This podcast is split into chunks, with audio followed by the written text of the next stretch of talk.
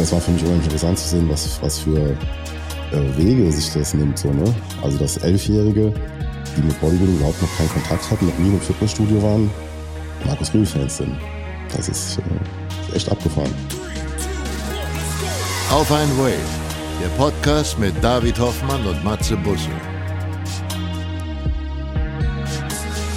Auf ein Wave wird dir präsentiert von esn.com.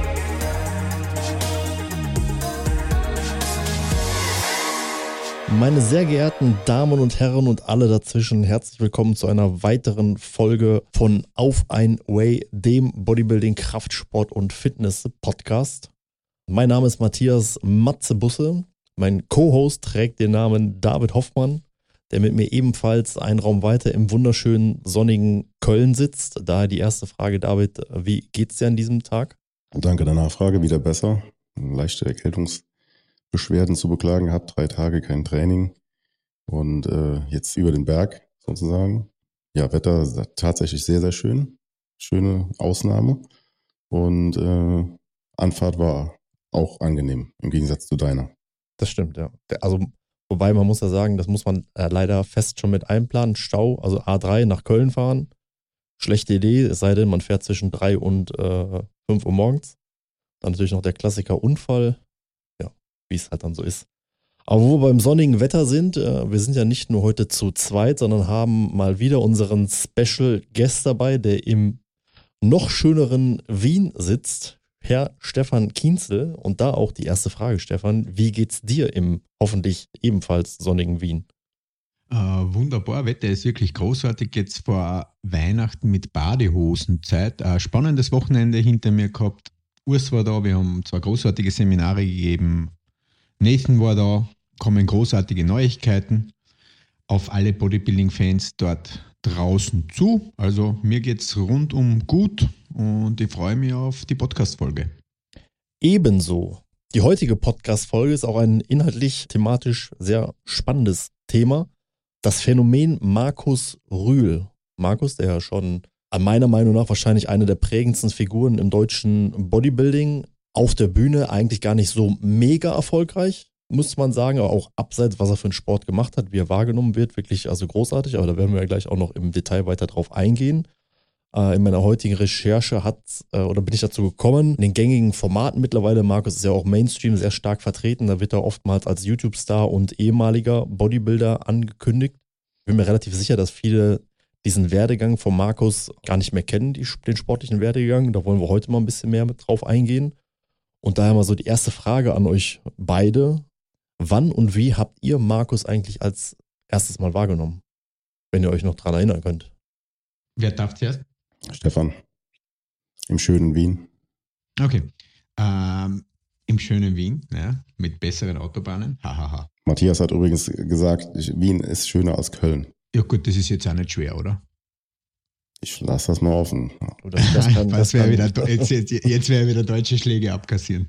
Aber gehen wir zu was ähm, quasi nicht anzuzweifeln, ist, dass Markus Rühl unabhängig von dem, ob an der Körpertyp gefallen hat, nicht nur Bodybuilding Deutschland, sondern die Bodybuilding-Welt extrem beeinflusst hat. Und das ist lustig.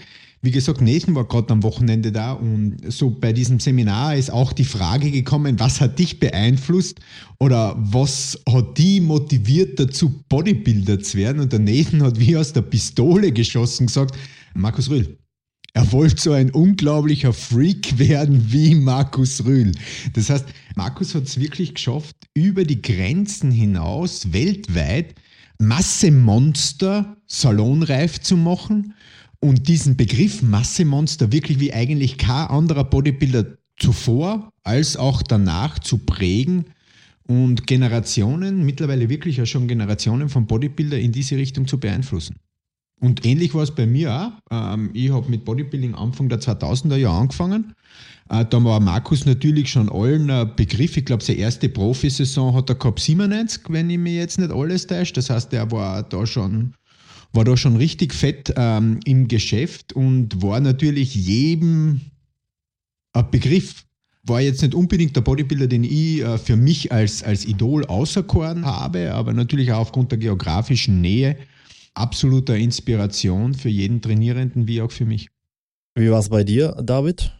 Also absoluter Erstkontakt war interessanterweise, war gar kein Kontakt, sondern ähm, kann ich mich noch gut dran erinnern, habe ich auch lustigerweise vor paar Wochen noch mit Markus zusammen auf der Bühne gesessen, drüber gesprochen bei einem Seminar.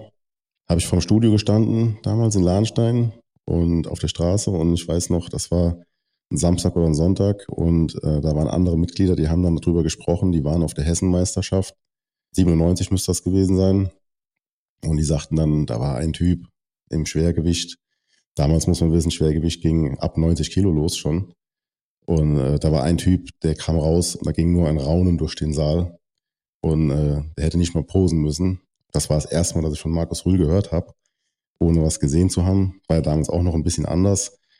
97, da war ich 17 Jahre alt und äh, entsprechend kleines Budget gehabt. Und da gab es kein, gab es vielleicht schon Internet, aber es gab auf jeden Fall kein YouTube und kein Social Media, wo man sowas gesehen hätte live dabei sein war für mich auch noch äh, schwierig, bis unmöglich. Und dann hat man eben so über so Buschfunk so Legenden gehört, dass da so ein Typ war. Ne? Und äh, in dem Jahr auch, das hat Markus dann selbst erzählt, war er auf der Deutschen, hat dann auch einen, einen deutschen Meister gemacht und hatte aber am Anfang unheimlich Angst, weil er hat gar keinen Vergleich bekommen. Und hat sich dann selber gefragt, ja, bin ich denn so scheiße, dass ich nicht mal einen Vergleich bekomme? Dabei wurde er halt einfach von vornherein aussortiert. Er durfte dann zum Schluss nochmal so einen Anstandsvergleich machen oder nochmal raus, alleine, glaube ich. Und hat das Ding dann gewonnen. Also es machte einfach keinen Sinn, Markus mit anderen zu vergleichen. Ja, also äh, wenn man sich halt so ein bisschen auskennt im Amateur-Bodybuilding, wie gesagt, Schwergewicht geht los ab 90 Kilo. Das heißt, jeder über 90 Kilo stand in dieser Klasse. Und ich glaube, Markus hat damals schon 115 oder sowas gebracht. Und ähm, muss man auch sagen, ich habe ihn in dem Jahr noch auf der FIBO gesehen oder im Folgejahr. Nee, es war das Folgejahr, als er dann gerade Profi geworden ist da war er auch knüppelhart. Also ich weiß auf der FIBO-Bühne noch, der war brutalst in Form. Und da kann man sich natürlich denken, wenn so einer auf eine Hessenmeisterschaft aufschlägt oder dann halt auch äh, auf einer deutschen, das war schon eine Sensation. Da gab es wenig zu diskutieren, obwohl er ja interessanterweise oder kontroverserweise keinen Gesamtsieg geholt hat in dem Jahr bei der deutschen war ja auch gerade noch vor verschlossener Tür bei uns äh, das Thema, wann und wie der Markus die Profikarte bekommen hat. Ich glaube, das war so, so, so ein Special Invite, oder? Oder halt, früher war es ja so, du hast ja, äh, wenn ich mich richtig erinnere, früher als Landes-, äh, also als Nationenverband ansuchen können, wenn du ein förderungswürdiges Talent gehabt hast, ob es die Profikarte kriegt. Und ich glaube, bei Markus war das, glaube ich, so, oder? Einfach deutscher Verband angefragt, kann der Bursche die Pro-Card kriegen und hat sie dann bekommen, oder? Ja, soviel ich weiß, war das so, dass der deutsche Verband dann bei der NPC oder bei der Profiliga da gesagt hat, wir haben da jemand und normalerweise dann auch im, im Eigeninteresse der Verband da ein paar andere Sachen noch davor stellt, also WM-Teilnahmen oder ein WM-Gewinn, weil man möchte ja auch seine guten Amateure gerne präsentieren und entsprechend erfolgreich sein im Amateurbereich, aber ich glaube, bei Markus hat man da die Abkürzung genommen. Der sagt, den, den schicken wir direkt durch. Auch vollkommen nachvollziehbar, muss man ja ganz ehrlich sagen. Absolut, schaut man sich ja den Werdegang von Markus auch an. Ähm, aber weil David es gerade auch sagte, der Vollständigkeit halber, ähm, du sagst ja, damals waren die Zeiten noch etwas anderes. Es gab kein Social Media. Wer nicht damals bei den Meisterschaften dabei war, da gab es dann im Jahr 2000 ist erstmals die erste VHS von Markus veröffentlicht worden und zwar trug die den Namen XXXL.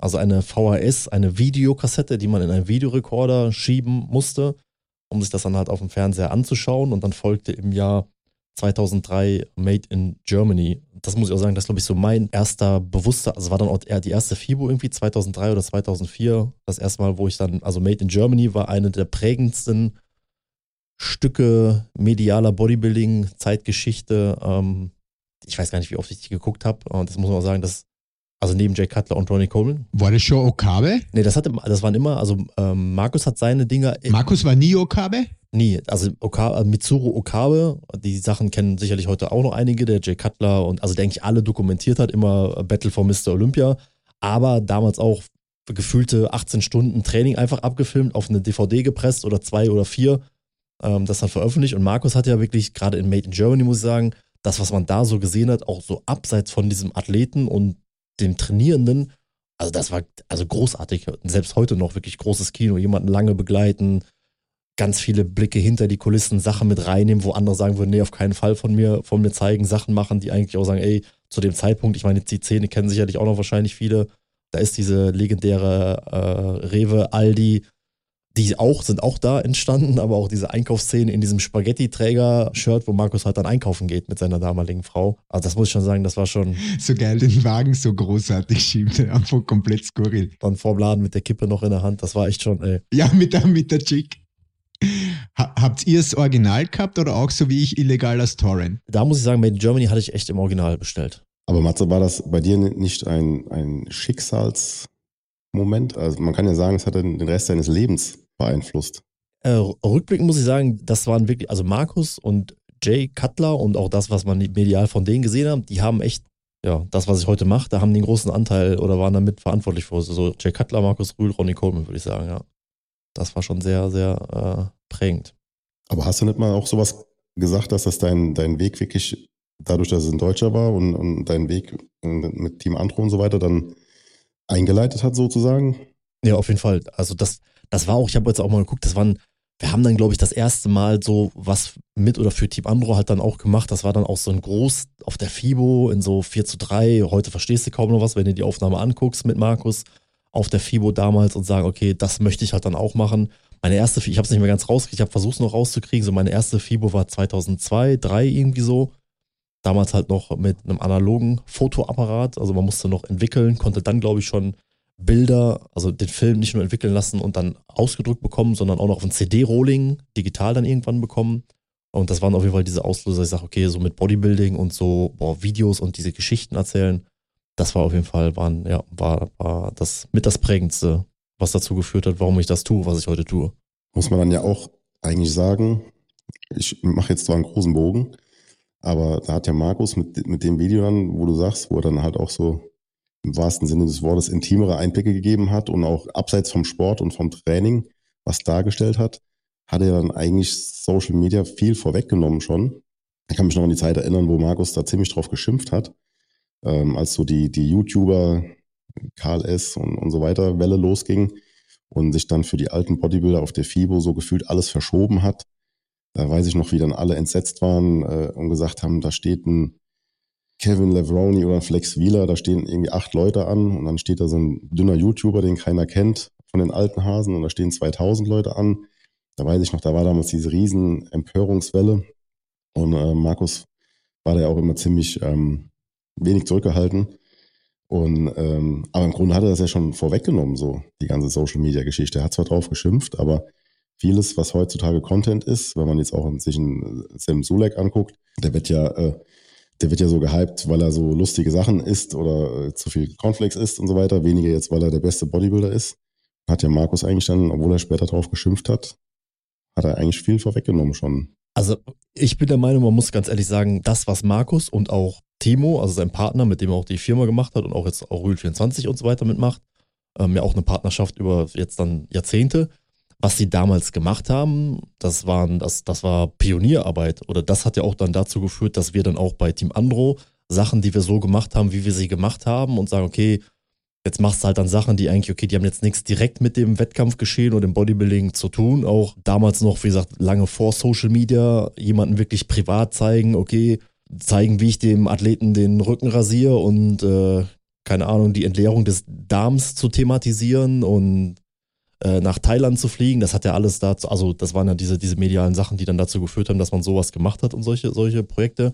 Da war er auf jeden Fall absoluter Vorreiter und Pionier. Und ich glaube auch, wenn es, also der Content von Markus Rühl und Team Andere Content ist ehrlich gesagt die Grundlage von allem, was heute gemacht hat. Da hat ja keiner eigentlich, wie du gesagt hast, so dass irgendwie das Rad irgendwie neu erfunden oder macht jetzt irgendwas, was nicht da war.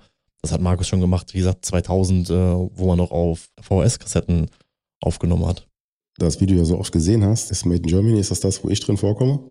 Äh, genau, das ist diese Seminarszene ist da mit dir. Wo, wo ich einen Bizepsvergleich mache mit Markus.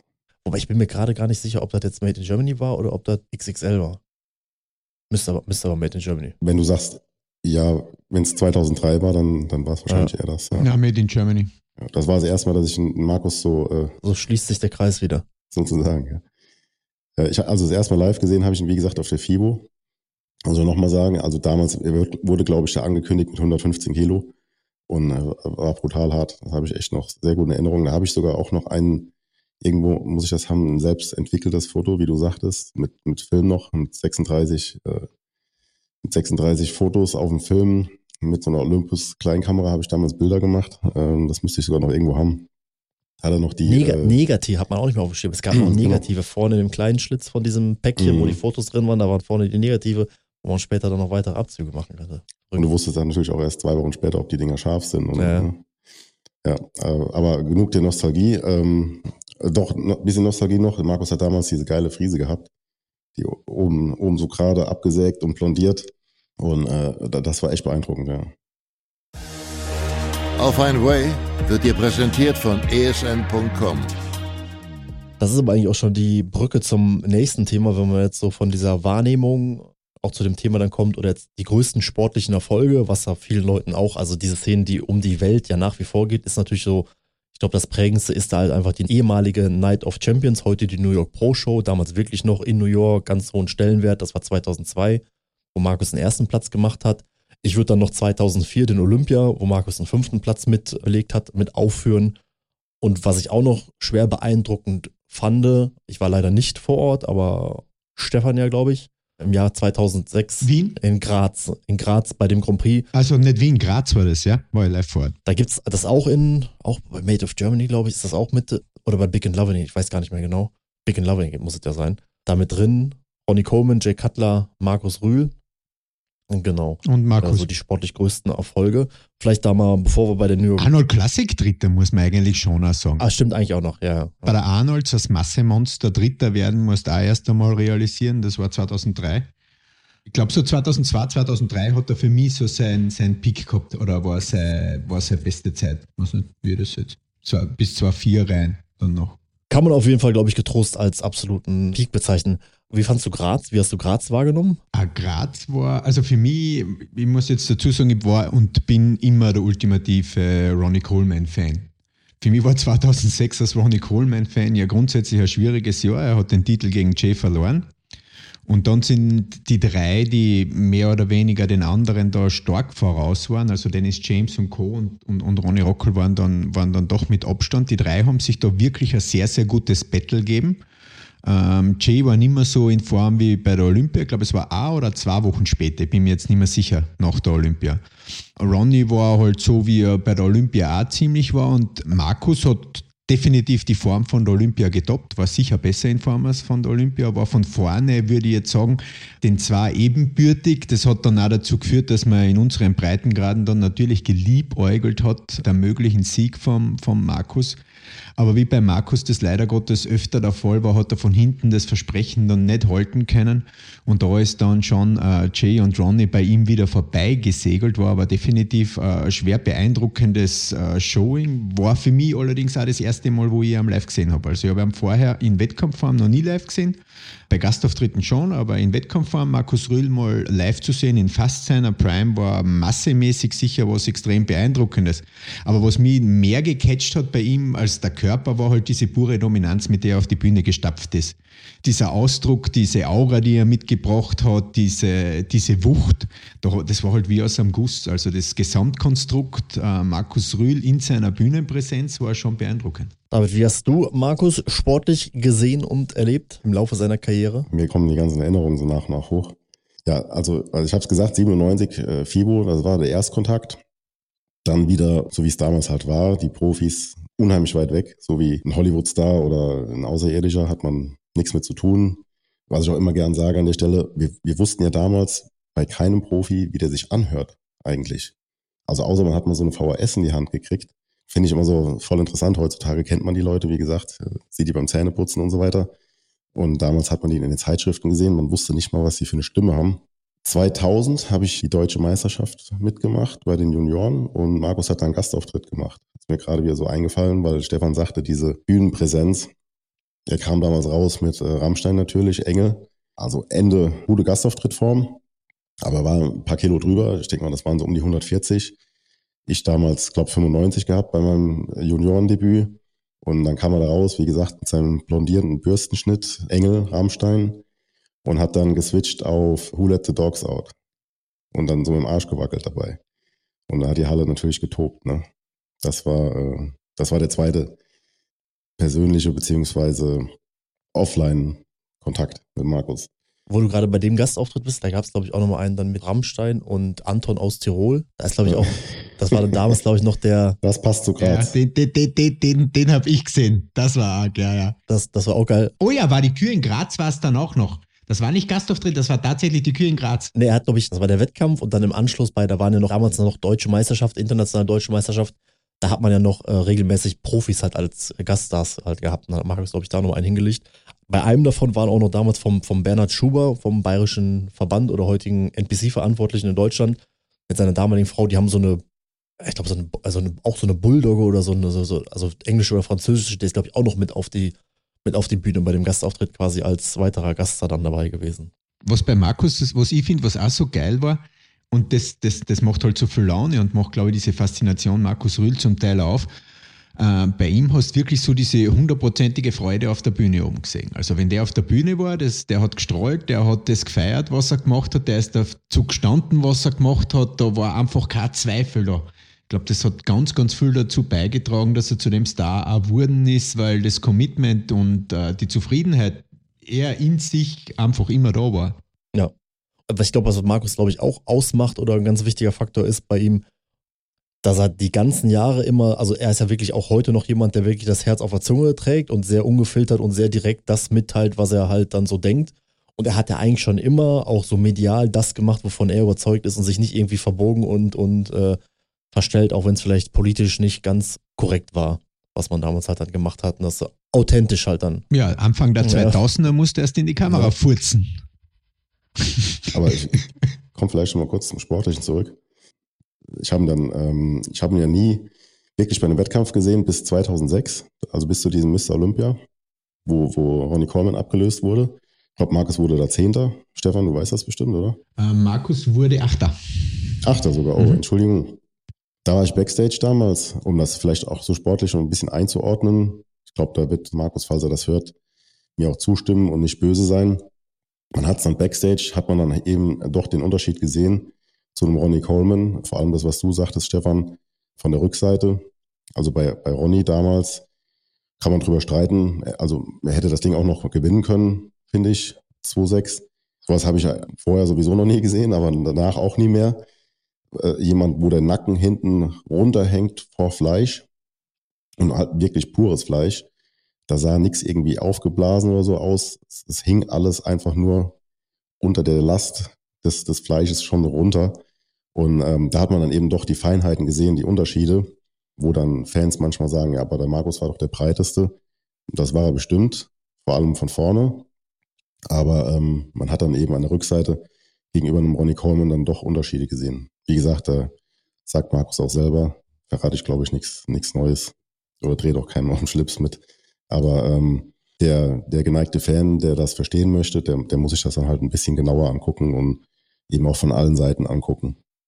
Wie würdet ihr denn, da gibt's ja nur das, dieses legendäre Bildmaterial oder Videomaterial von 2002. Äh, Stefan, an dich vielleicht mal selbst, also als Coach, wie ordnest du das sportlich ein? Man muss natürlich sagen, dass es von der Auflösung her etwas ist, was relativ schwierig eigentlich zu werten ist. Natürlich im ersten Moment sensationell aussieht, aber Das ist halt von sehr, sehr weit weg und mit so einem Filter dann noch drüber gesetzt, damit man was erkennt. Also schwer zu, äh, schwer zu beurteilen.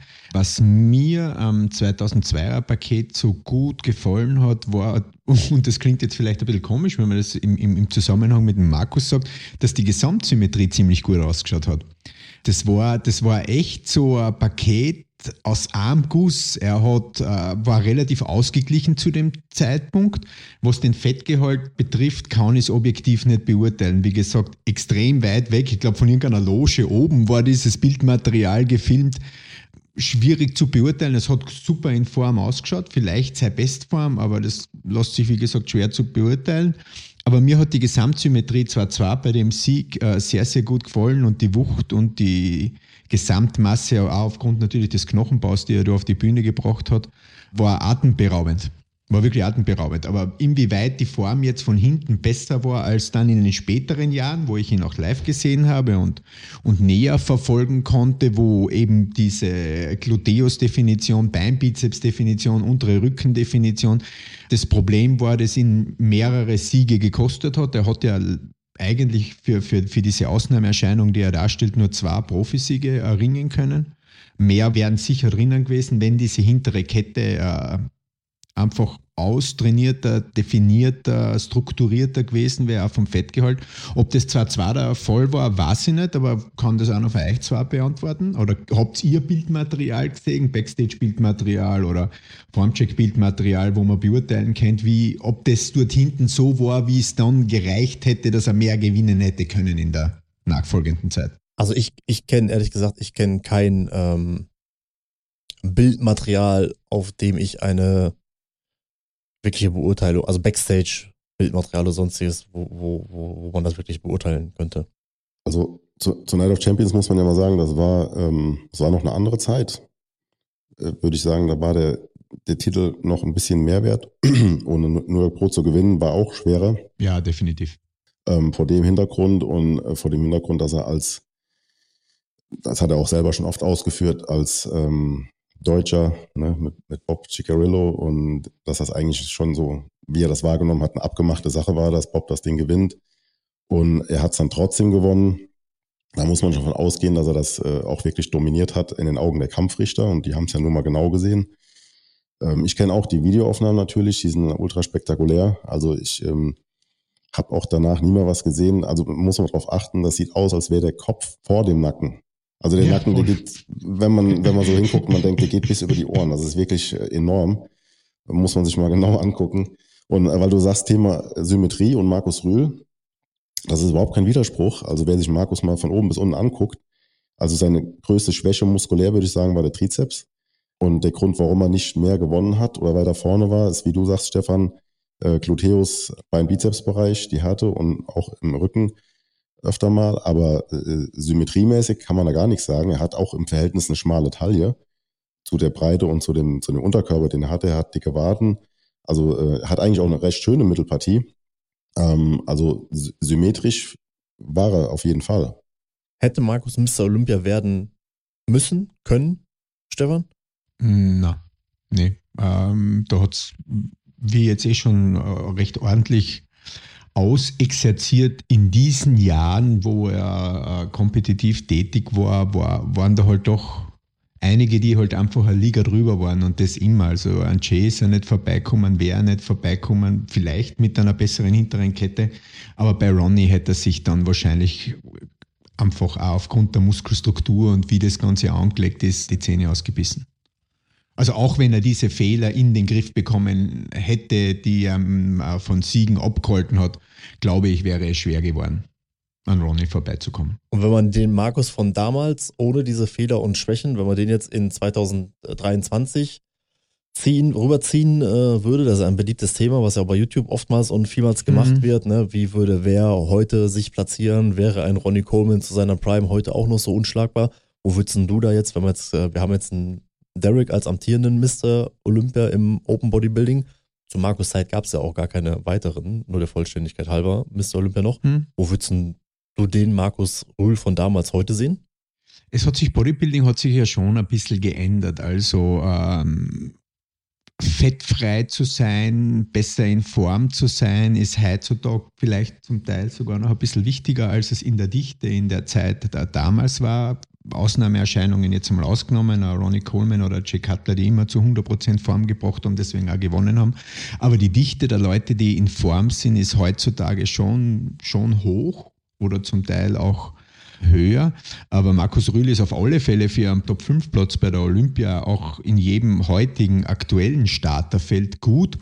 Ob es für Top 3 oder für einen Olympiatitel auch in einem schwachen Jahr, so wie es heuer war, wo, wo keiner wirklich fehlerfrei war, ausreichen würde, war schwer zu, schwer zu sagen. Also es ist wirklich äh, schwer zu sagen, ich bezweifle es eher. Aber wenn das vielleicht ein bisschen eine nicht so gern gehörte, gehörte Aussage ist.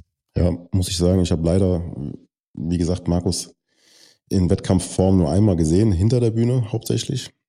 Und damals generell, das war, glaube ich, meine erste Profimeisterschaft, die ich überhaupt gesehen habe. Das ist schwer einzuordnen für mich im Vergleich zu heute, wo ich sehr viele Profimeisterschaften schon gesehen habe, äh, wie Markus dastehen würde.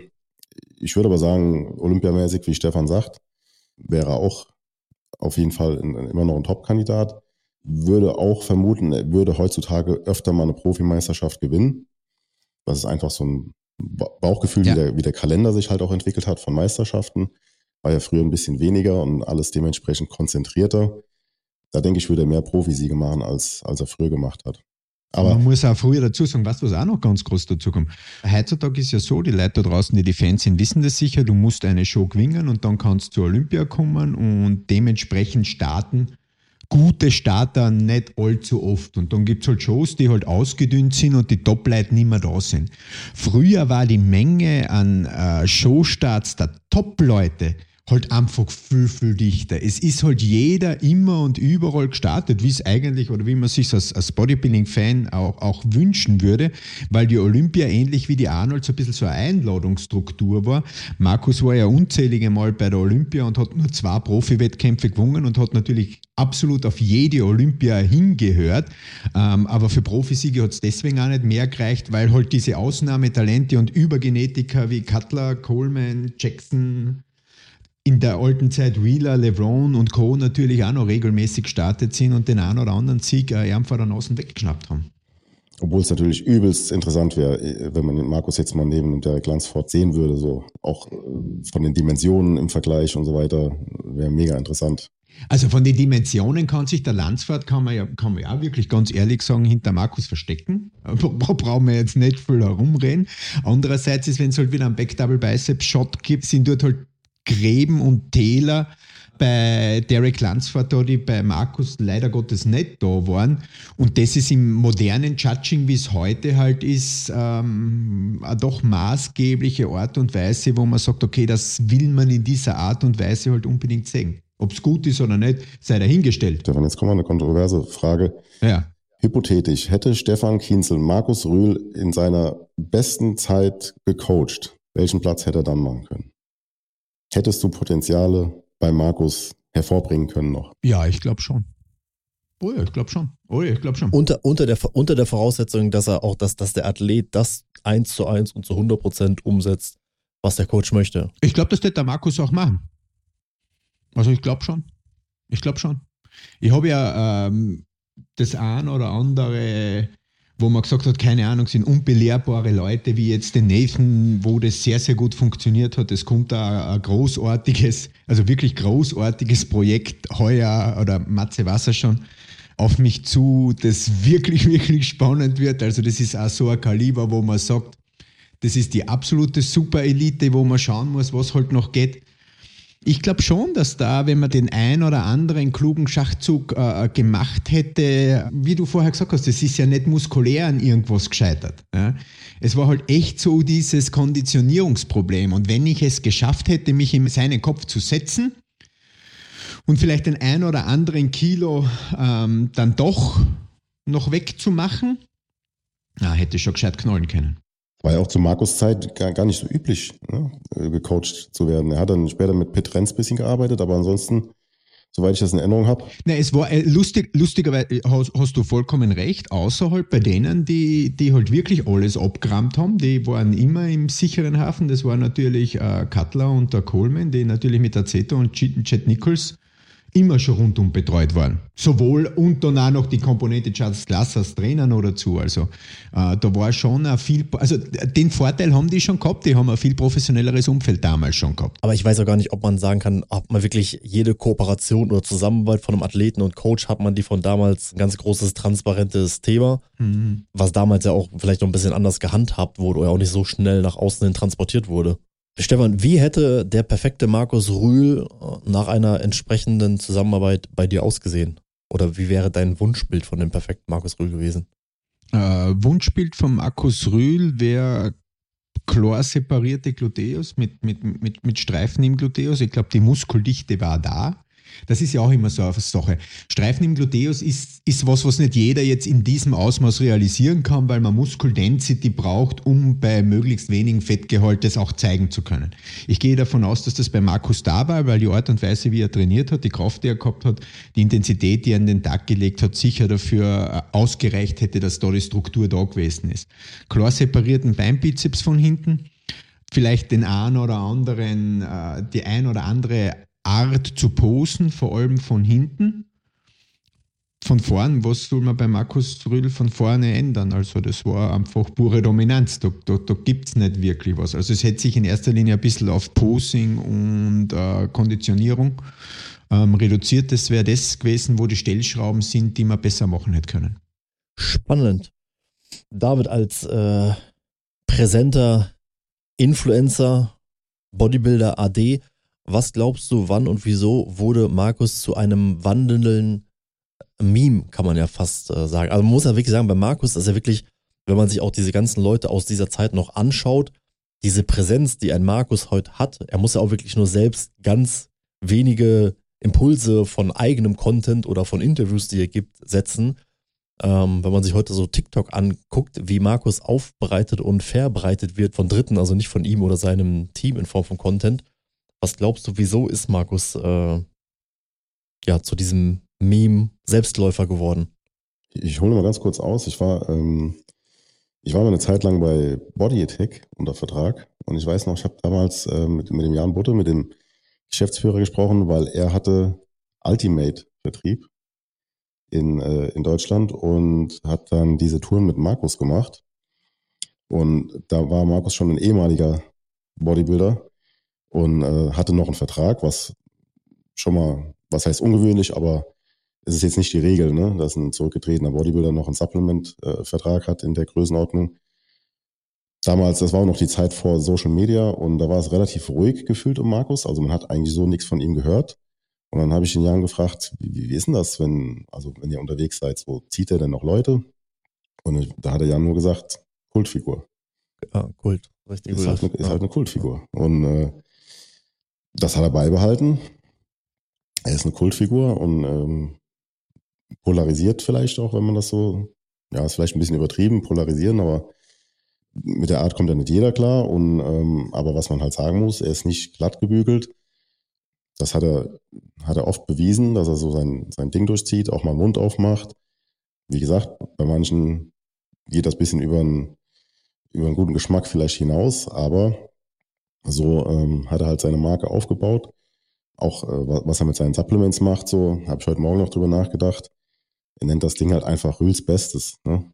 Auf Deutsch, kein Blabla, Cyber, Blabla, Nutrition und sonst irgendwas, so einfach so auf Deutsch, Phil's Bestes, so eine Karikatur drauf von sich selber. Und auch diese, diese Selbstironie ist wahrscheinlich auch so ein Ding, worauf die Leute stehen. Ja, und äh, habe es eben schon mal kurz angesprochen. Er hatte ja diese Zeit, wo er so ein bisschen protestiert hat. Ich kann mich noch erinnern, als er neu auf, auf Instagram kam und deutlich weniger Follower als ich hatte weil er das eigentlich alles scheiße fand so. Aber das war dann so ein, wie so eine chemische Reaktion, ne? Markus Rühl und Social Media und dann gab es da eine kleine Explosion, die bis heute anhält oder vielleicht sich noch weiter ausdehnt. Ich habe das auch schon mal erzählt, habe ich auch Markus letztens selbst erzählt. Ein guter Freund von mir hat einen Sohn, der ist jetzt elf oder zwölf und riesen Markus Rühl-Fan, hat bei sich auch im Gymnasium, die haben irgendwie so eine Klassenpflanze, um die sich dann immer mal einer kümmern muss. Und äh, er hat halt den Vorschlag gemacht, die Pflanze Markus Rühl zu nennen. Also sein Vater, der, Frank, ist ein BMX-Profi, ist zwar auch dem, dem Kraftsport zugeneigt, aber das war für mich unheimlich interessant zu sehen, was, was für äh, Wege sich das nimmt. So, ne? Also dass Elfjährige, die mit Bodybuilding überhaupt noch keinen Kontakt hatten, noch nie in einem Fitnessstudio waren, Markus Rühl-Fans sind. Das ist, äh, ist echt abgefahren. Welche Dimension das hat, muss man ja schon fast an nicht nur bei euch, also es ist bei uns da genauso und ich glaube, das ist es auf der ganzen Welt. Also wenn jetzt wer fragt, hey, was machst du beruflich oder so und dann erzählst du halt das Geschichte von Bodybuilding und so und dann ist die erste Frage, also wirklich vor Arnold Schwarzenegger kommt, kennst du Markus Rühl? Also das fragen die Leute wirklich vorher, kennst du Markus Rühl? Das ist, ähm, und ich glaube, das ist halt der Punkt, Markus Rühl hat keiner gemacht. Markus Rühl ist Markus Rühl, ist eine ganz besondere, einzigartige Persönlichkeit, die immer zu sich gestanden ist, seinen Weg gegangen ist und das ist der Grund, warum er den Erfolg hat, den er hat und den hat er von vorn bis hinten halt auch absolut verdient. Absolut. Und dem ist, glaube ich, auch nicht viel oder dem kann man gar nicht viel weiteres hinzufügen. Äh, deswegen würde ich an dieser Stelle sagen, wir beenden diese Folge des äh, sensationell guten und neuen Podcasts auf ein Way, denn wir haben der Vollständigkeit halber noch für die äh, Zuhörerschaft heute einen kleinen Podcast-Marathon hinter uns. Ähm, Markus Rühl, wie Stefan schon gesagt hat, äh, ist und bleibt Markus Rühl ein Original, eine originale Kultfigur, die man nicht äh, kopieren kann. Und äh, somit würde ich sagen, äh, Dankeschön an euch beide. Falls ihr nicht noch was ergänzend zum Abschluss hervorzubringen habt. Also was mir noch so ein bisschen ähm, auf, auf der Zunge lag die ganze Zeit, Markus hat ja, glaube ich, 91 angefangen dem Training und war 97 Profi. Also das muss man auch mal nochmal würdigen. Und eigentlich seine Karriere sozusagen war ja im Grunde relativ kurz. Aber ähm, also beeindruckend, wie, wie schneller, ich glaube, 99 war er äh, Olympiafinalist das erste Mal. Ja, ich habe wie immer meine, meine Schummellisten da für die, für die Zahlen und Daten und Fakten. Also ich habe die Profikarriere jetzt vor mir. 97 ist er zum ersten Mal Profi geworden mit dem zehnten Platz dann beim äh, German Grand Prix. 98 hat er die Night of the Champions gemacht mit dem 9. 99 dann äh, die erste Top-5-Platzierung bei der Night of the Champions und die erste Olympia ähm, Einladung mit dem zwölften Platz. 2000 war der erste Profisieg dann schon, also im dritten Profijahr im damaligen Superschwergewicht und der damaligen dominanten Zeit halt wirklich geil, die Toronto Pro, äh, die er gewonnen hat äh, vor, wer war es von euch? Wer war Zweiter? Toronto Pro 2000? Der Bob. Falsch. Dexter Jackson. Dexter war damals Zweiter, Orville Berg äh, Dritter, dann hat es einen Craig Titus auch noch gegeben. Dann hat es damals noch eine World Championship, auf das kann ich mich gar nicht mehr erinnern, gegeben. Eine World Championship IFBB, wo er Fünfter geworden ist. Erster Coleman, zweiter Cutler, dritter Berg, vierter Dennis James, dann Markus Rühl und Günther Schlierklamp, also vier, fünf, sechs deutsche Armada. Zwar Eins hat er nur die Olympia anscheinend gemacht mit dem 14. Platz, zwar zwei dann die legendäre Night of the Champions mit dem Sieg und den Olympia 8. und Toronto noch einmal 2. Zwar drei, wie wir schon gesagt haben, Arnolds Dritter und Maximum Pro Invitational Zweiter. Zwar vier Arnolds Fünfter, zahlreiche Profi Grand Prix in den Top 5. Olympia auch Top 5, bestes Ergebnis. 2005 Olympia 15. 2006 dann Österreich eben Dritter, Olympia Achter, Santa Susana Zweiter, wo er sich damals mit dem Baco so gebettelt hat. Auf das kann ich mich auch noch erinnern. Das war eine sehr, sehr große Kontroverse. 2007 Arnold Neunter, Olympia Cup Platzierung, Santa Susana Zweiter. 2009 dann noch einmal Dritter bei der New York Pro und 15. bei der Olympia. Und 2010 äh, bei der Europa Super Show 7. und das war's dann auch. Aber jetzt habe ich noch eine Frage, könnt ihr euch noch erinnern, von welcher Show kommt das legendäre Tamagotchi? Der Tamagotchi-Saga? Das legendäre Tamagotchi, das müsste, wenn ich mich nicht, äh, oder wenn ich mich richtig erinnere, das müsste von der ähm, New York Pro Show 2009 sein, weil da war erster Evan, auch ein sehr heiß diskutierter Wettkampf. Davon gibt es auch noch ein schönes Video auf dem äh, schönen Rap One-Kanal übrigens. Evan Santupani, damals aufgeschlagen, erster geworden, zweiter Dennis James, Markus genau. hat einen dritten gemacht mhm. und äh, der vierte war dann äh, Hide. Silvio Samuel. Na, Silvio war vierter und fünfter war der Hide. Also genau, fünfter war, war Hide und ich glaube nach der Vorwahl, da sah das noch ein bisschen anders aus mit in den Vergleichen und so weiter. Und dann hat, glaube ich, Markus so gesagt, ja, wenn dieses Tamagotchi dann noch vor mir platziert wäre. Äh, was halt dann auch aber so typisch Markus war, aber auch im Nachgang manch an einer sich halt dann etwas drüber aufgeregt hat von der Oder es war die zwar, zwar Neiner Olympia, weil da war der Markus 15. und der Tamagotchi 9. Kann auch sein. Auf jeden Fall was, das könnte, was, das, das könnte. Aber de, das hat sich diese Tamagotchi-Aussage so klassisch Markus, die hat sich echt in die Birnen gebracht. Absolut, ja. So viel nochmal zum Thema, warum ist Markus so ein Phänomen? Wie heißt der überhaupt? Tamagotchi oder was? Tamagotchi. Also Hidetade, Hidetade Yamagishi war, ist der korrekte Name. so ist es. Das heißt, wir haben jetzt eigentlich auch noch äh, Markus großartige Karriere ähm, schön umrissen und die Zahlen und äh, Datenstatistiker sind auch noch auf ihre Kosten gekommen. Aber nochmal, also innerhalb von sechs Jahren vom, vom, vom Trainingsstart, äh, der ja eigentlich eher so ein Reha-Ding war bei Markus. Aufgrund einer Fußballverletzung? Ja. Zum, zum Profi ja, zum, zum Profi ist schon ist eine Hausnummer. Bestätigt ja auch nur, welches Ausnahmetalent oder Potenzial, glaube ich, der Markus halt dann mitgebracht hat fürs Bodybuilding. Ne? Letzter Hinweis noch, weil Stefan es gerade gesagt hat, der Vollständigkeit halber noch 2010, da gibt es sogar noch auf den letzten Wettkampf. Es gibt dann, äh, ich glaube, es ist auch ein, mit eines der erfolgreichsten Videos mit 1,3 oder 4 Millionen Aufrufen, Videos bei, bei Rap One und da hat der Urs sogar noch auf den letzten Wettkampf 2010 sportlich gesehen natürlich nicht so schön, aber insgesamt eine schöne Story-Geschichte, die die Leute sich auch noch dann anschauen können. Und ja, dann glaube ich, können wir an dieser Stelle sagen, Dankeschön und bis zur nächsten Folge, Episode, Ausgabe. Dankeschön fürs Zuhören. Auf Wiederschauen.